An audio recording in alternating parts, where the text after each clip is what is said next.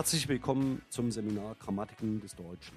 Mein Name ist Alexander Lasch. Ich bin Professor für Germanistische Linguistik und Sprachgeschichte und freue mich sehr, dass ich da mehrere Spuren parallel haben möchte und die eine in die andere blendet, um, ich sage es jetzt mal ganz einfach, ein Interview zu realisieren.